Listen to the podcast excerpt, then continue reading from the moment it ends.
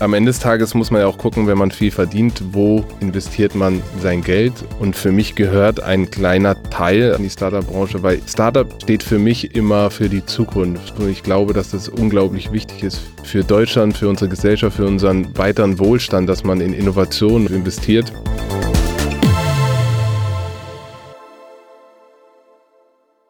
Hallo und herzlich willkommen zum Gründerszene-Podcast So geht Startup. Mein Name ist Hanna Schwer, schön, dass ihr wieder dabei seid. Startups und Profifußball, das sind eigentlich zwei völlig verschiedene Welten. Dennoch sehen wir im Moment, dass sich total viele Profifußballer dafür entscheiden, als Investoren bei Startups einzusteigen. Was steckt da eigentlich dahinter? Darüber spreche ich mit meinem heutigen Gast, Dennis Aogo. Dennis war selbst 16 Jahre lang Spieler in der Bundesliga, hat unter anderem für den HSV und für Schalke 04 gespielt und war zur Krönung seiner Karriere sogar Nationalmannschaftsspieler. Nach seinem Karriereende hat er sich inzwischen auch an einigen Startups beteiligt und ich wollte von ihm wissen, wie sehen solche Deals eigentlich aus? Was verspricht er sich davon? Welche Strategie hat er?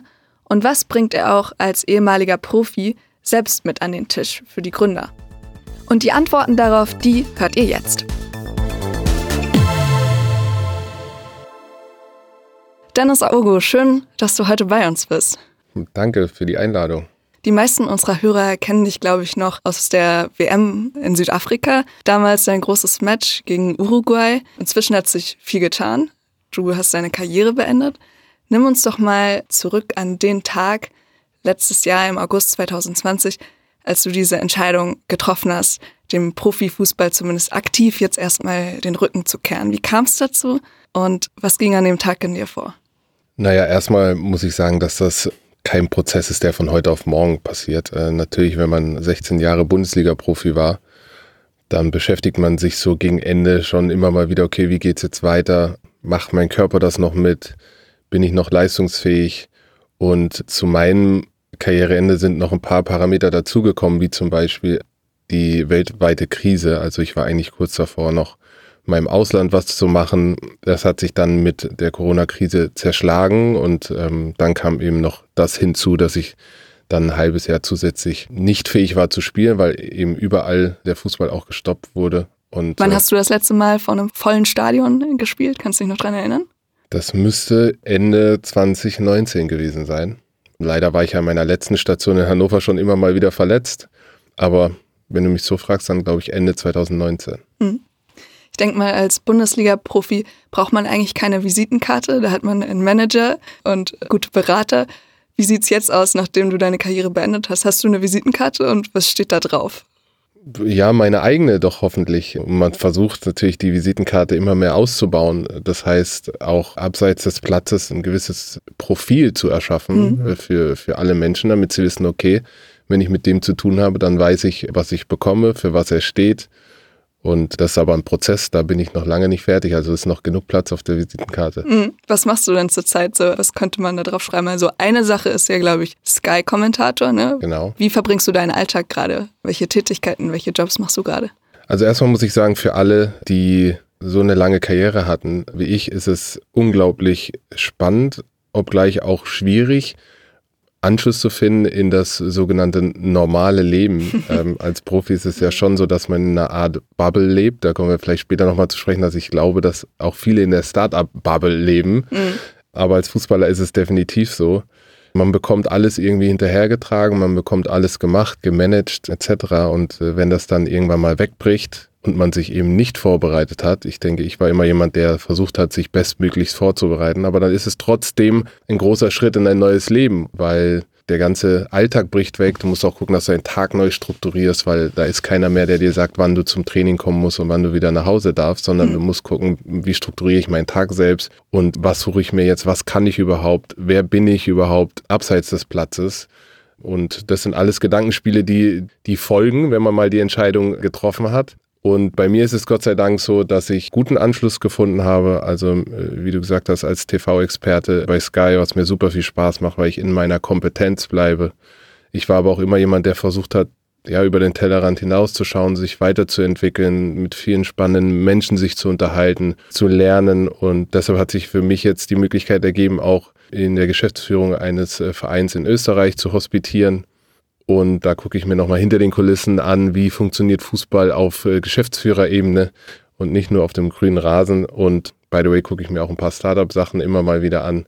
Also ich möchte mal so sagen, mir mangelt es nicht an Aufgaben. Da bin ich auch sehr dankbar drüber, weil ich glaube, wenn das von heute auf morgen wegbricht, dann ist es auch echt schwer mental zu verarbeiten, dass man auf der einen Seite jahrelang total gefragt war und dann auf einmal irgendwie keine Aufgabe mehr hat. Das ist für einige, die aufhören, eine sehr schwierige Zeit. Wie hast du dich dann da konkret darauf vorbereitet? Du hast gerade ja schon gesagt, bei dir war das ein Prozess und du hast auch Maßnahmen getroffen, um jetzt nicht so völlig ins kalte Wasser zu springen nach deinem Karriereende. Was waren das für Sachen? Wie hast du dich darauf vorbereitet? Naja, ich war schon immer ein sehr weltoffener Mensch. Ich glaube, dass das die Grundvoraussetzung ist, sich für andere Dinge zu interessieren, für andere Menschen zu interessieren. Auch mal zu gucken, was machen andere erfolgreiche Leute in anderen Bereichen, was macht die aus, warum sind die erfolgreich. Das ist schon mal Grundvoraussetzung. Hast du da Vorbilder? Nö, nicht Vorbilder, aber ich habe mich einfach schon immer sehr gerne mit anderen Menschen ausgetauscht. Also es geht gar nicht darum, jemand anderen nachzuahmen, aber es geht darum, einfach dazu zu lernen und zu gucken, was gibt es denn noch abseits des Platzes. Und viele gucken eben nicht nach rechts und nach links. Und dann fällt es natürlich schwer, wenn du gar nicht filtern kannst, wo sind denn eigentlich meine Interessen, was macht mir denn eigentlich Spaß. Ich glaube, dass man das nur herausfinden kann, wenn man auch verschiedene Dinge mal probiert.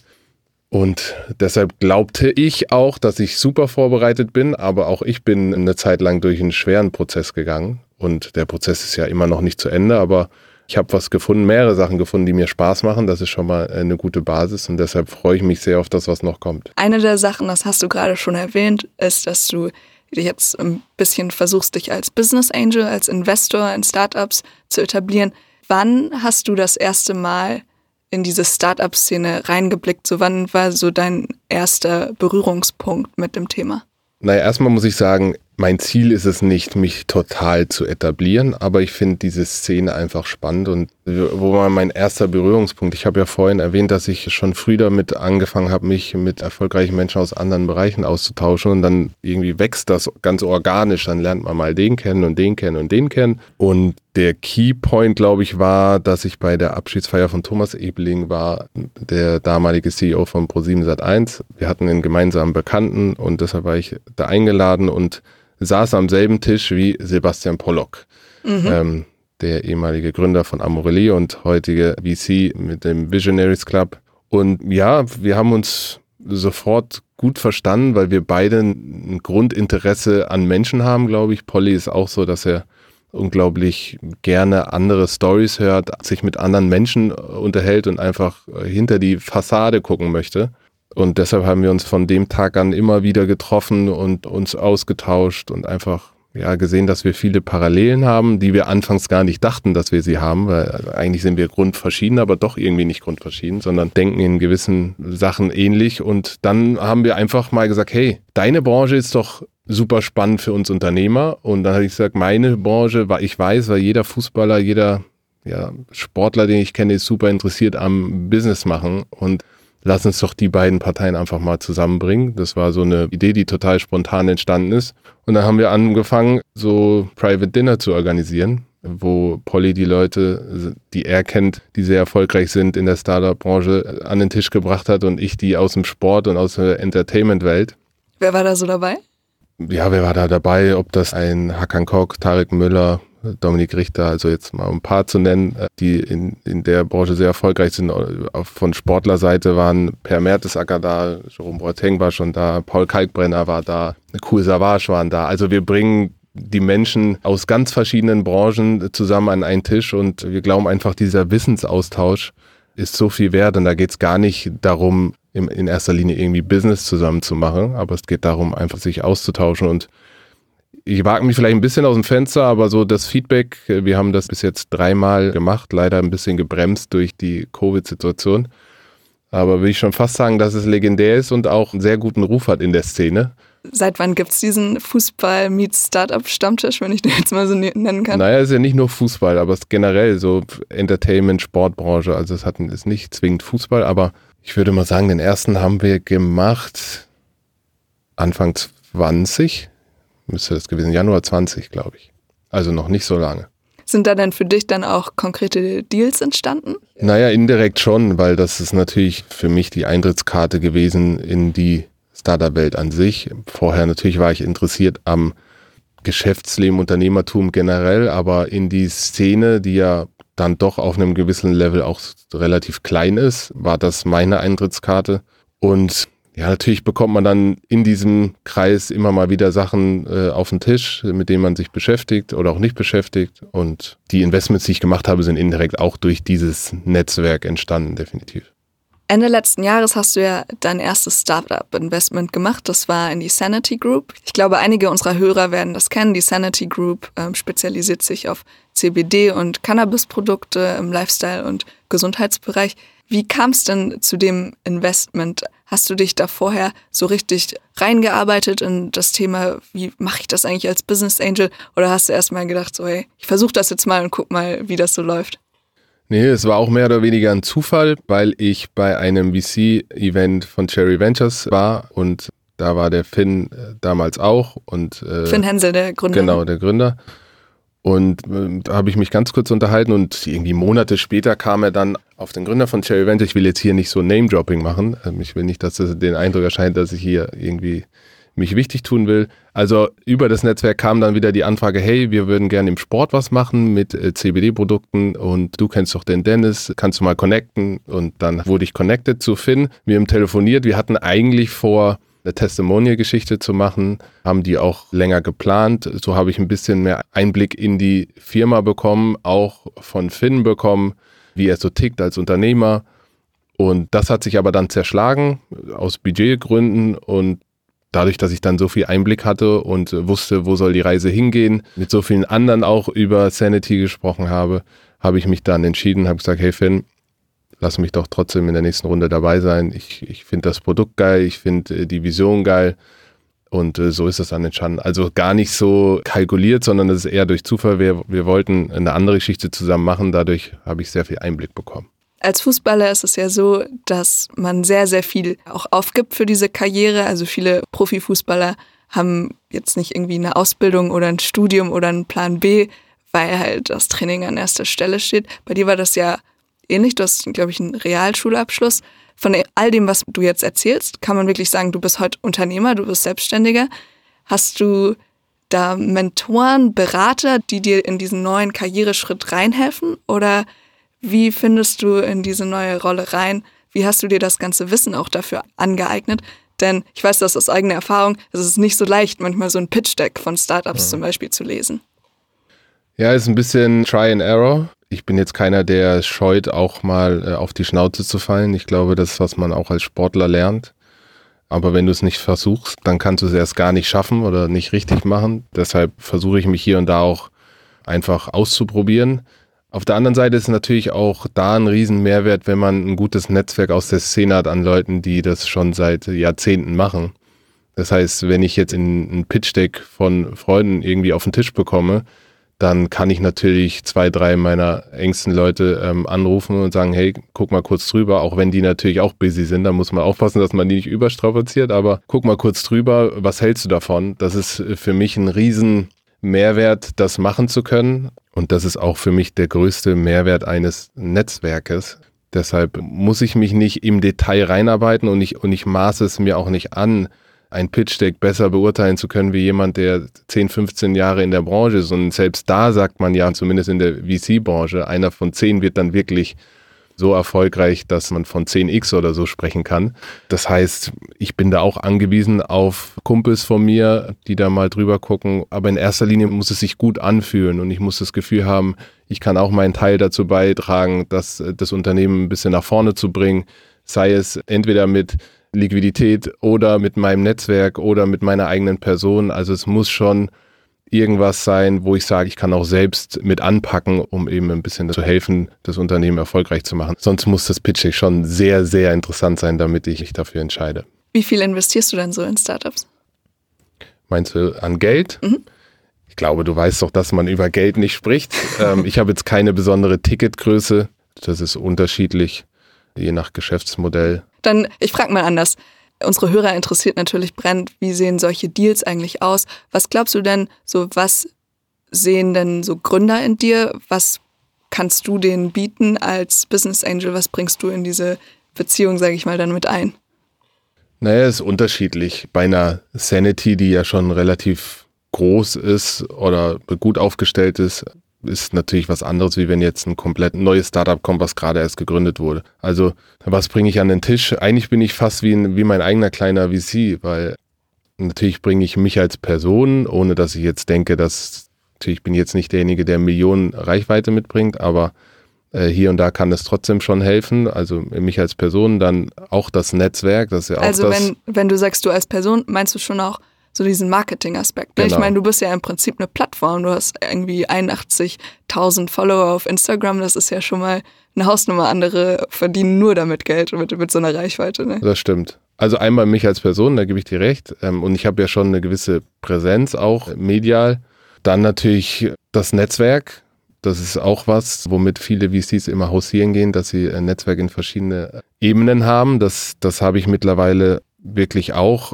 Auch das Netzwerk in die Sport- und Entertainment-Branche. Also es kam auch schon vor, vor kurzem habe ich mich mit einem Geschäftsmodell, wo es um Delivery ging, also ähnlich wie Gorillas. Gorillas, genau. Ja. Ein bisschen anders aufgezogen, aber da hatte ich eigentlich mehr oder weniger, da habe ich gesagt, okay, das ist von der Größenordnung Invest, passt nicht in mein Portfolio aber lass mir dir mal helfen in meinem Netzwerk. Dann habe ich den Zugang zu einem großen VC gelegt und habe geguckt, dass man noch mit ein, zwei anderen Sportlern mit großer Reichweite spricht. Also ich bin nicht immer nur ich allein, sondern ich bringe, glaube ich, auch ganz viele Leute mit dazu an den Tisch, wenn ich glaube, dass es passen könnte. Von daher ist es jetzt, wie gesagt, nicht nur das Invest an sich, sondern auch noch ein paar andere Dinge, die strategisch Sinn machen könnten für das Startup. Deine Frau Ina Aogo, die ist ja auch eine total bekannte Influencerin. Ich glaube, sie hat sogar ein paar mehr Follower als du. Ein paar mehr nicht, ist gut, fast doppelt. Ich hoffe, ich hoffe, das ist jetzt kein Wunderpunkt. Nee, überhaupt nicht. Die Frage, die sich da ja natürlich stellt, ist, macht ihr das eigentlich auch als Family Business? Also sie könnte ja durchaus auch interessant sein für so eine Sanity Group oder so als Botschafter oder macht ihr das komplett getrennt, dieses Startup Business? Also noch nicht, aber es kann natürlich sein, dass wenn irgendwann mal der Fall kommt, dass es Sinn macht, dass wir daraus ein Family Business machen. Und vielleicht machen wir auch mal eigene Produkte irgendwann. Wir sehen es jetzt noch nicht, aber mit Sicherheit ist das das Ziel irgendwann, dass Ina auch ihre eigene Company gründet, weil auch sie wieder ein Riesennetzwerk, ich meine, sie ist, glaube ich, connected mit jeder anderen großen Influencerin in Deutschland. Da würde es natürlich auch Sinn machen, irgendwann mal ein eigenes Produkt zu starten, aber wir haben noch ein paar andere Punkte vorher auf der Agenda, bevor wir das machen wollen. Aber mit Sicherheit wird das Family Business irgendwann kommen. Kannst du dir auch vorstellen zu gründen? Eine Marke, die dir irgendwie am Herzen liegt? Oder ein Produkt? Also ich muss sagen, ich muss ja auch immer wissen, was man kann, was man nicht so kann. Ich bin eher der Macher. Also wenn jemand mit einer Idee zu mir kommt, dann bin ich jemand, der total strategisch mitarbeiten kann und zu gucken, wie kriegt man das auf die Straße. Ich bin jetzt nicht der Kreativste. Deshalb kann ich es mir Stand jetzt nicht vorstellen, aber mir wird es mit Sicherheit Spaß machen, wenn wir jetzt über Gründung nachdenken würden, meiner Frau, irgendein Produkt, dass ich da strategisch natürlich mich voll einbringe. Aber ich selbst gründen, da habe ich mich natürlich schon mit beschäftigt. Wenn man jetzt mehrere Zeit auch in der Branche unterwegs ist, dann denkt man da öfters drüber nach, es könnte auch spannend sein, irgendwie selber mal zu gründen. Aber wie gesagt, da muss auch die richtige Nische finden, das richtige Produkt. Also stand jetzt eher nein.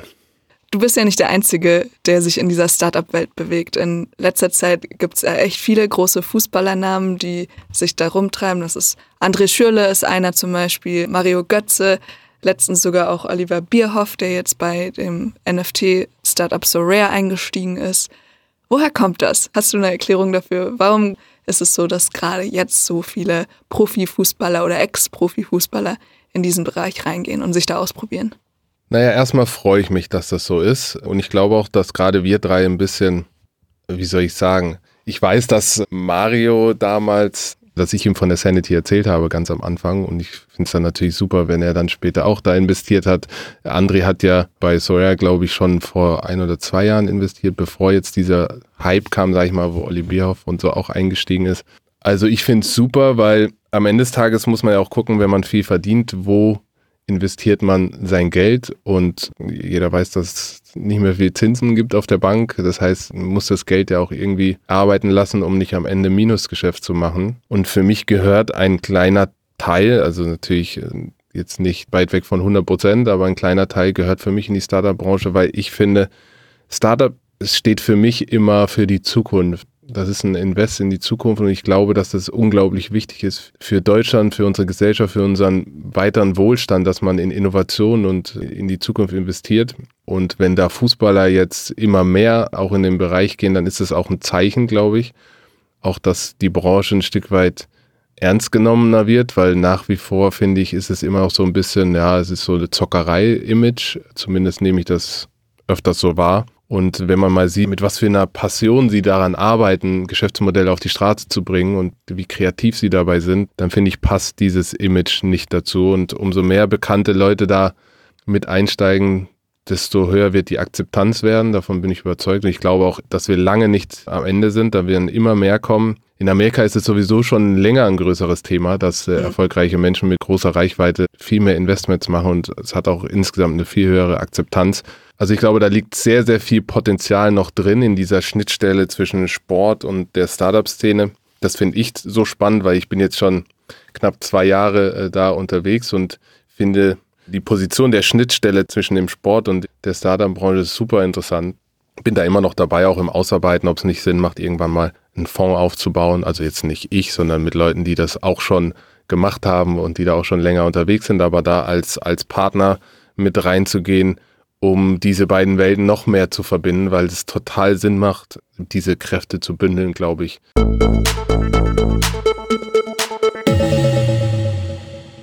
Hey, ein Hinweis in eigener Sache, bevor es gleich mit der Folge weitergeht. Ich möchte euch gern unser Angebot Gründerszene Plus ans Herz legen, falls ihr da nicht ohnehin schon ein Abo abgeschlossen habt. Bei Gründerszene Plus veröffentlichen wir regelmäßig spannende Insiderberichte über die Szene. Da sind zum Beispiel Pitch-Decks dabei von erfolgreichen Startups oder exklusive Blicke hinter die Kulissen von bestimmten Unternehmen, die sie selbst so nie geben würden. Der erste Monat von Gründerszene Plus ist kostenlos und den Link, den findet ihr in den Show Notes oder auf gründerszene.de. Und jetzt viel Spaß mit dem Rest der Folge.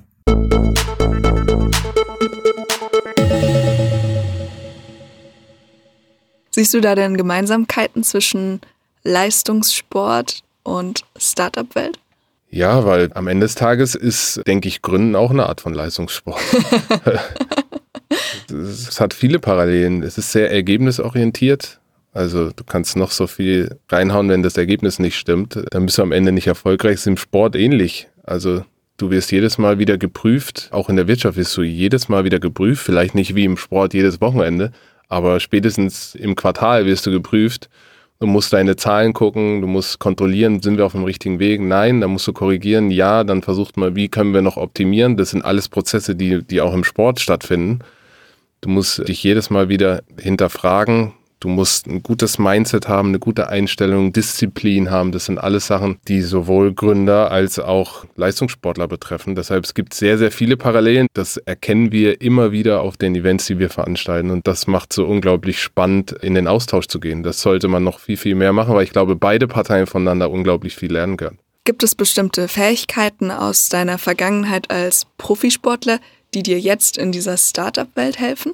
Ich bin ja gar nicht richtig drin. Ich habe ein paar Investments gemacht, vielleicht kommen noch ein paar dazu. Kannst du noch mal kurz sagen, welche das sind? Wir hatten, glaube ich, Sanity Group genannt, ne? Was ist noch genau. in deinem Portfolio? Ähm, ich habe jetzt äh, vor kurzem in Sharpist investiert, eine digitale Coaching-Plattform für Führungskräfte. Mit dem Hintergrund, das mal kurz zu erläutern, ich habe selbst sehr viele Erfahrungen gemacht mit Coachings in meiner Karriere und halte das für ja, sehr zielführend, in die Selbstoptimierung zu gehen, auch in die Reflexion das sind alles Dinge, die jeden betreffen und ich möchte auch da helfen, ein bisschen mehr Akzeptanz und Sensibilisierung, auch was Coaching im Sport angeht, zu implementieren. Und ich werde mit dem Fabian Nibala, das ist der Gründer, auch nochmal in den Dialog gehen. Das ist der Plan, darüber nachzudenken, was für, was können wir als digitales Produkt entwickeln, was den Sport ja auch nochmal angeht, dass man ein spezielles, abgewandeltes Produkt entwickelt, womit man wirklich auch im Sport für den Unterschied sorgen kann und mit der großen Vision irgendwie professionelles Coaching auch für jeden Mann möglich zu machen. Aktuell ist es leider so, dass nur Führungskräfte oder Top-Sportler irgendwie den Zugang haben, weil es auch nicht gerade günstig ist, muss man auch ehrlich sagen. Aber die große Vision, es dauert vielleicht noch ein paar Jahre, ist von uns beiden, aber das für jeden möglich zu machen und zugänglich und auch bezahlbar zu machen. Und das ist, wie gesagt, ein Thema, was mich auch emotional gepackt hat, weil ich ein großer Fan von Coaching und persönlicher Weiterentwicklung bin. Und deshalb habe ich mich da für dieses Investment entschieden. Also du siehst, es ist immer irgendwas, was mich triggert. Entweder ist es der persönliche Zugang und der Blick hinter die Kulissen und das gute Gefühl für das Geschäftsmodell in der Zukunft oder es ist ein emotionales Thema, so wie jetzt. Und ja, vielleicht in Zukunft ja noch ein paar andere. Neben dem Coaching, das du ja schon als Aktiver quasi mitbekommen hast, gibt es noch weitere Sachen, die dir jetzt quasi helfen in der Startup-Welt? Direkt nicht. Wenn ich jetzt gründen würde, glaube ich, würde mir ganz viel helfen, weil das habe ich auch mit ganz vielen Gründern schon besprochen, dass ehemalige Leistungssportler super Voraussetzungen mitbringen, eigentlich, um entweder selbst zu gründen oder auch Führungskräfte zu sein, äh, leistungsstarke Mitarbeiter zu sein. Weil all das, was ich vorhin aufgezählt habe, wie Disziplin, mentale Fitness, auch körperliche Fitness, Lernwilligkeit, das sind alles so Dinge, die in der Wirtschaft auch gebraucht werden. Und von daher sehe ich da sehr viele Grundvoraussetzungen. Aber hilft mir das jetzt im Investment Case eher nein, aber in meiner beruflichen Zukunft zu 100 Prozent. Lass uns noch ein bisschen darüber reden, wie du so als Business Angel oder Investor tickst. Kommen mittlerweile Gründer auch auf dich zu? Ja.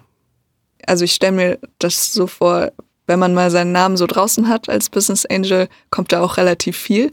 Wie entscheidest du dann, was auch so thematisch zu dir passt und was nicht? Naja, wie machen das denn andere Venture-Fonds? Die gucken sich auch viel an, da wird viel vorselektiert, aber das meiste kommt dann wirklich über das sehr enge Netzwerk. Mhm. Und das nimmt man dann in der Regel auch ernst, weil man weiß, okay, der wird mir jetzt nichts schicken, was er selbst für Schwachsinn hält. Und dann entscheidet man.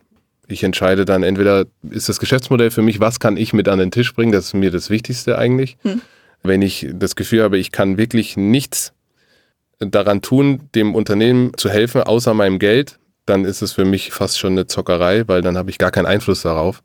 Dann lege ich es meistens an ACTA. Es gibt aber auch Themen, wo ich vielleicht aus Cashflow-Gründen gerade nicht in der Investmentphase bin und dann erstmal abwarte. Das hat ganz unterschiedliche Gründe, warum ich dann äh, investiere oder nicht investiere. Können Gründer, die dich als Investor gewinnen, auch darauf hoffen, dass sie dann bei dir bei Instagram zum Beispiel stattfinden? Ja, wenn es part of the deal ist, wenn ich das Gefühl habe, dadurch kann ich dem Unternehmen helfen, auf jeden Fall. Klar. Aber das Spannende ist, dass ich eben nicht nur mich mit an den Tisch bringe, sondern in der Regel, ich glaube, das macht in sehr vielen Fällen Sinn, da die Kräfte zu bündeln. Da bin ich auch nicht so, dass ich sage, ich will der einzige Investor sein, sondern da bin ich auch super offen mit ein, zwei, die du vorhin auch schon zum Beispiel genannt hast, die der Startup-Szene sowieso sehr positiv oder offen sind dafür, da mit ins Boot zu holen und dann zu gucken, okay, lass uns ein gemeinsames Invest machen, wenn das Sinn macht. Also ich bin nicht immer nur so, dass ich sage, nur ich oder gar nicht. Bisher gibt es ja noch nicht ganz so viele Beispiele von Ex-Fußballern, die in der Startup-Branche so wahnsinnig erfolgreich sind. Es gibt ja auch so ein paar kritische Stimmen. Sven Schmidt aus dem OMR und Deutsche Startups Podcast zum Beispiel, er sagt oft, ja, die Leistungssportler verzocken sich da so ein bisschen, weil sie denken, nur weil sie im Fußball gut waren, sind sie jetzt auch beim Investieren gut. Hast du dich damit schon mal beschäftigt, so mit diesen Stimmen und wie ist da so deine Meinung zu? Also erstmal muss ich sagen, dass das 100% richtig ist. Also das heißt nicht, weil ich jetzt erfolgreicher Sportler war, dass ich dann genauso erfolgreich im Businessleben bin. Im Gegenteil, sondern da fängt man als absoluter Amateur wieder an. Da kann man sich noch so viel mit den Menschen auseinandersetzen und mit denen unterhalten, was auch immer. Die meisten Gründer, die ich kenne, die erfolgreich waren, die haben einen Wissensvorsprung von, keine Ahnung, zehn Jahren. Das kann man nicht von heute auf morgen aufholen. Deshalb muss man da vorsichtig sein, 100 Prozent da bin ich auch sehr selektiv. Und man muss natürlich auch wissen, dass das, was man investiert, dass es auch weg sein kann. Da muss man gucken, dass es einen nicht umbringt am Ende des Tages. Also muss man auch gucken, dass man die Größenordnung im Blick hat. Ich versuche einfach Risiko zu minimieren, indem ich sehr gute Leute in meinem Netzwerk habe, die ich mal nach Rat fragen kann, ohne sie jede Woche nerven zu müssen. Das äh, muss man auch dazu sagen. Das sind alles auch sehr beschäftigte Typen, aber ich weiß genau, dass ich zwei, drei anrufen kann jederzeit, wenn ich vorhabe, irgendwo zu investieren, dass sie nochmal drüber gucken. Und dieses Vorselektieren mit den richtigen Leuten minimiert mein Risiko zumindest ein bisschen. Natürlich gibt es immer ein Risiko, aber es minimiert das. Und ich glaube, dass es auch mein größter Vorteil ist, dass ich versuche, mit den Besten aus der Szene ja auch verbunden zu sein, connected zu sein, damit ich in der Hinsicht, wo ich mich 0,0 auskenne, mich auf deren Wissen berufen kann. Genauso ist es dann auch umgekehrt, wenn Sie mal irgendwas haben oder wenn Sie Zugang irgendwie Sport, wenn Sie selber vielleicht auch einen Investor suchen oder was auch immer, dann bin ich natürlich auch 24-7 für die da. Also das muss immer so ein Geben und Nehmen sein. Aber restlos ausschließen kann man das Risiko natürlich nicht. Hm. Sag mal, Fußballer haben ja eine lange Zeit immer ein bisschen so ein schlechtes Image gehabt nach dem Motto, die kicken zwar gut, aber haben nicht so viel im Kopf. Also das hat sich in den letzten Jahren, glaube ich, auch so ein bisschen gewandelt. Aber begegnest du diesem Stereotyp manchmal noch, dass die Leute denken, wenn du halt als Investor an den Tisch kommst, dass sie dich nicht ernst nehmen, dass sie sagen, ja, Dennis Aogo, der hat mal gut gespielt, aber was weiß der von Bilanzen? So nach dem Motto. Zum Glück passiert das nicht, weil du musst dir vorstellen, wenn ich, zumindest ist das in den meisten Fällen so, mit irgendeinem Gründer oder so am Tisch bin, dann kam der durch jemand, den ich kannte.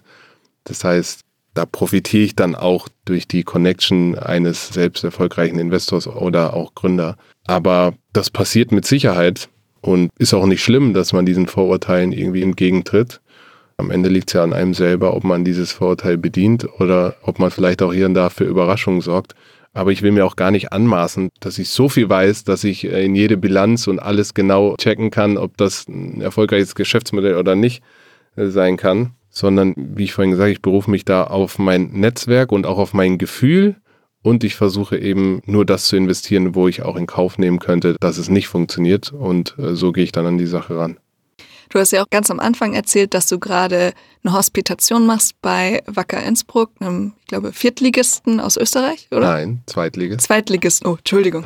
Entschuldigung, auch an alle Kollegen aus Wacker Innsbruck, die das jetzt hören.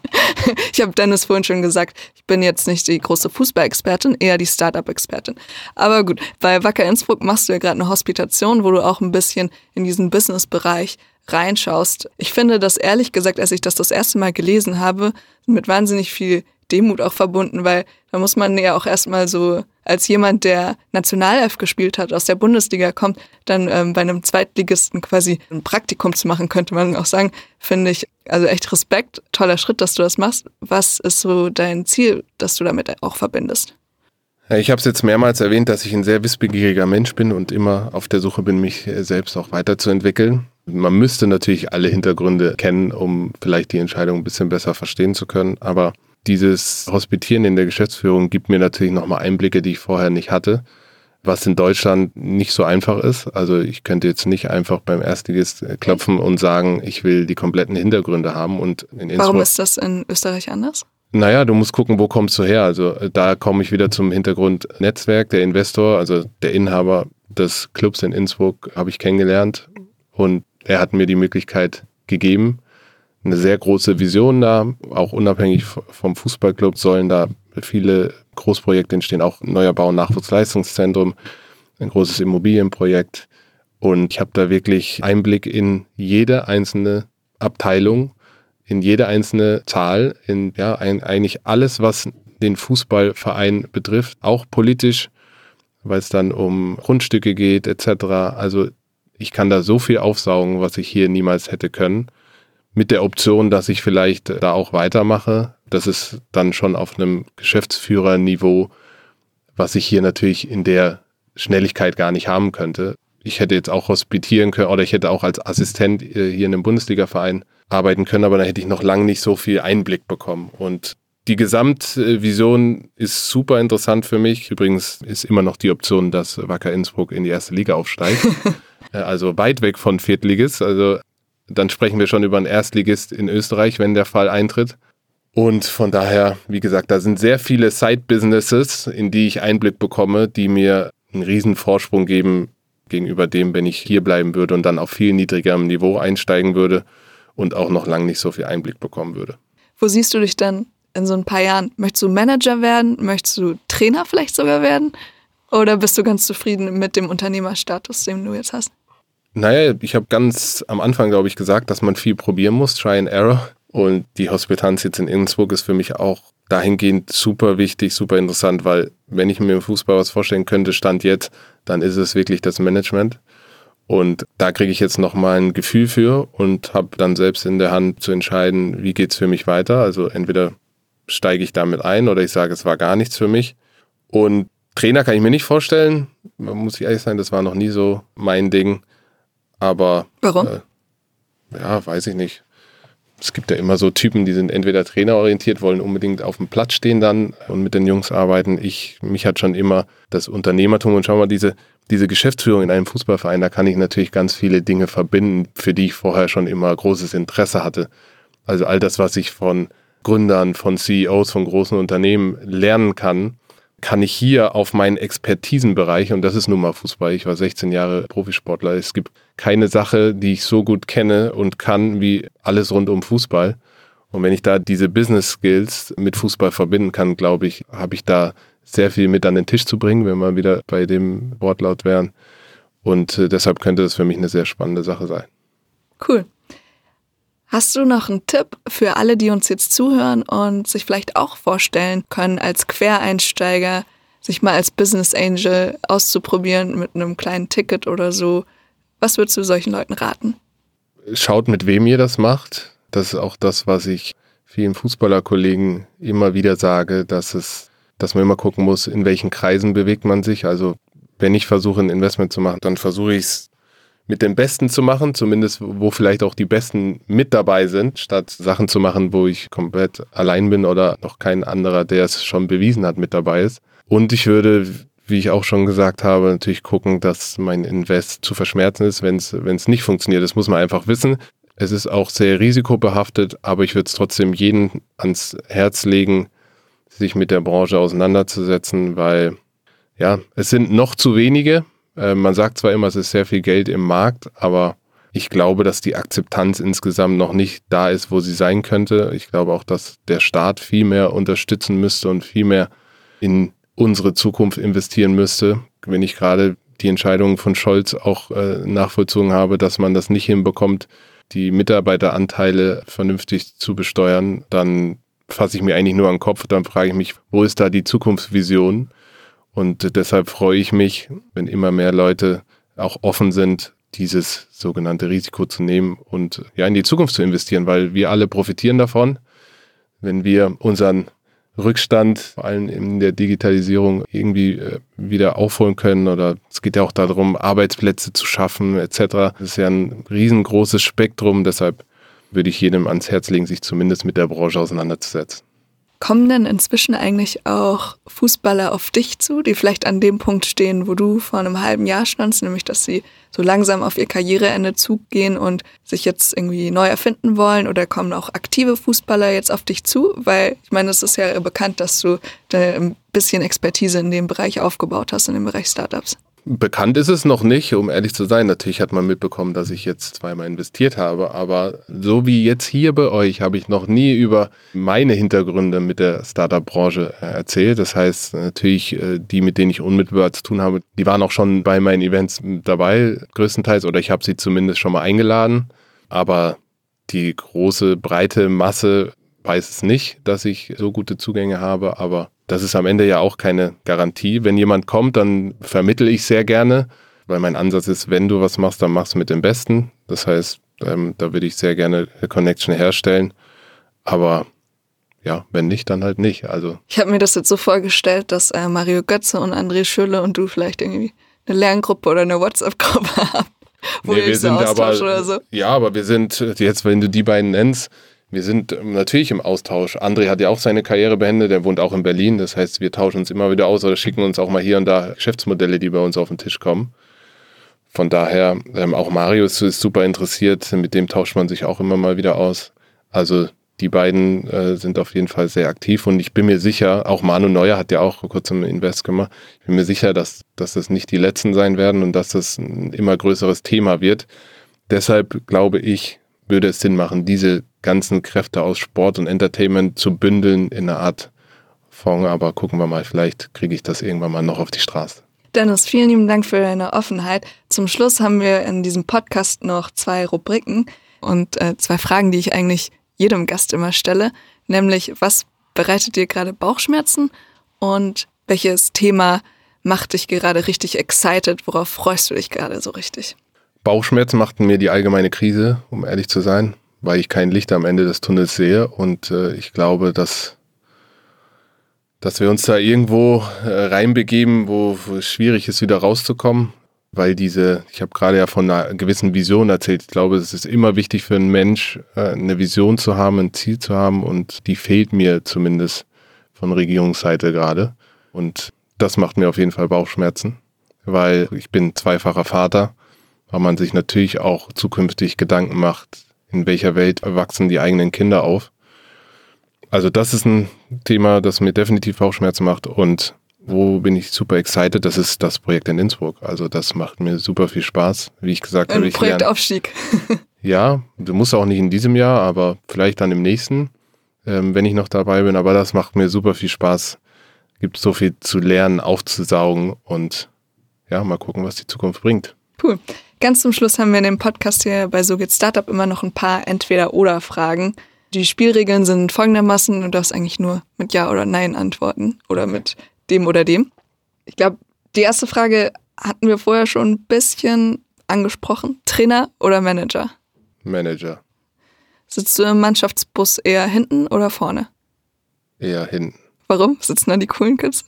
Zumindest die denken, dass sie cool sind. Instagram oder ein richtig gutes Buch? Ein richtig gutes Buch. HSV oder SC Freiburg? Oh, das ist eine harte Nummer. HSV. Warum? Ja, es ist super schwer, aber emotional habe ich die schönste Zeit beim HSV. Da bin ich zum Nationalspieler gereift. Also da ist in meiner Entwicklung am meisten passiert. Vielen lieben Dank, dass du heute da warst. Ich bin mir sicher, deine Entwicklung wird noch weitergehen. Da werden wir bestimmt noch viel von dir hören als Startup-Investor. Ich bin mal gespannt, wie erfolgreich. Ich auch. Ansonsten, liebe Hörerinnen, liebe Hörer, schön, dass ihr bis zum Ende dabei geblieben seid. Wie immer gilt, wenn ihr Kommentare oder Anmerkungen habt oder Fragen zu diesem Podcast, dann schreibt uns gerne eine E-Mail an podcast.gründerszene.de. Und ansonsten hören wir uns nächste Woche wieder mit einem neuen Gast. Und bis dahin, falls euch langweilig wird, habe ich noch einen Tipp für euch. Denn alle, die jetzt bis hierhin zugehört haben und sich für Fußball interessieren, für die haben wir noch einen anderen ganz spannenden Podcast. Und zwar die Kollegen von Business Insider haben den Podcast Macht und Millionen gelauncht. Da geht es um Wirtschaftskrimis und in einer der neuesten Folgen geht es um den Fall Uli Hoeneß und die Steuerhinterziehung. Also hört gerne da mal rein. Das ist ein bisschen andere Schnittstelle zwischen Wirtschaft und Fußball, aber auf jeden Fall auch total spannend. Ansonsten vielen Dank und wir hören uns bald wieder.